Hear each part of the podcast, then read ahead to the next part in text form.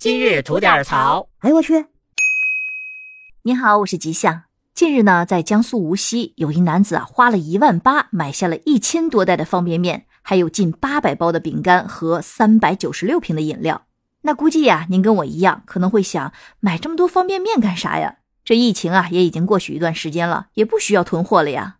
原来啊，这男子这么做完全是因为私怨，最后啊，还给自己惹上了官司。那这件事儿到底是怎么样的呢？听我跟您说说哈。原来啊，就在前不久，男子在网上买了几包无糖的藕粉，一共花了一百零九块。那收到货之后呢，男子就申请了退款，理由是碳水化合物含量超标，店铺存在虚假宣传。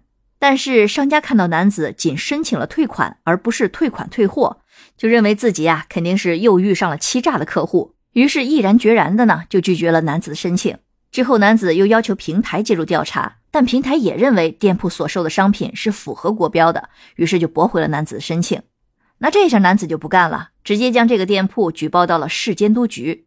没想到市监督局也没对店铺做出处理。在此之后，也不知道这名男子啊是怎么想的，可能他觉得所有人都跟他对着干吧，于是啊就想着来报复一下。那在接下来的三天时间里，他又在这家店铺花了一点八万元，买了方便面、麦片、饼干和饮料。然后就蹲点等着，就看到平台显示卖家寄出商品之后，男子就立马申请退款。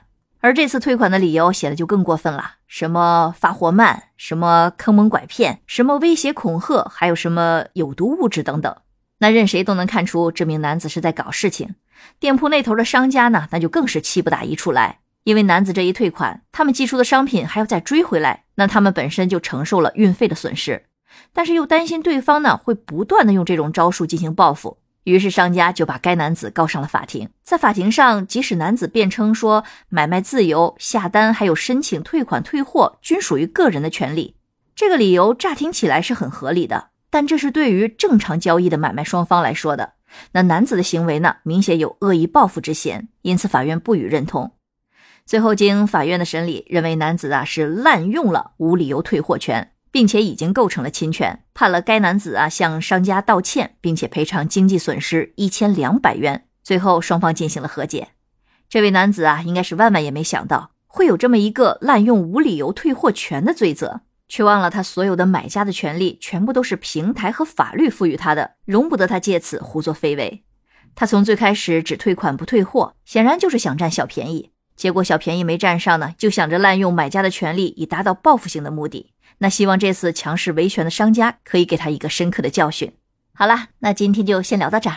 想听新鲜事儿，您就奔这儿来；想听好听的故事，可以收听我们的左聊右侃专辑。期待您的点赞和评论，回见。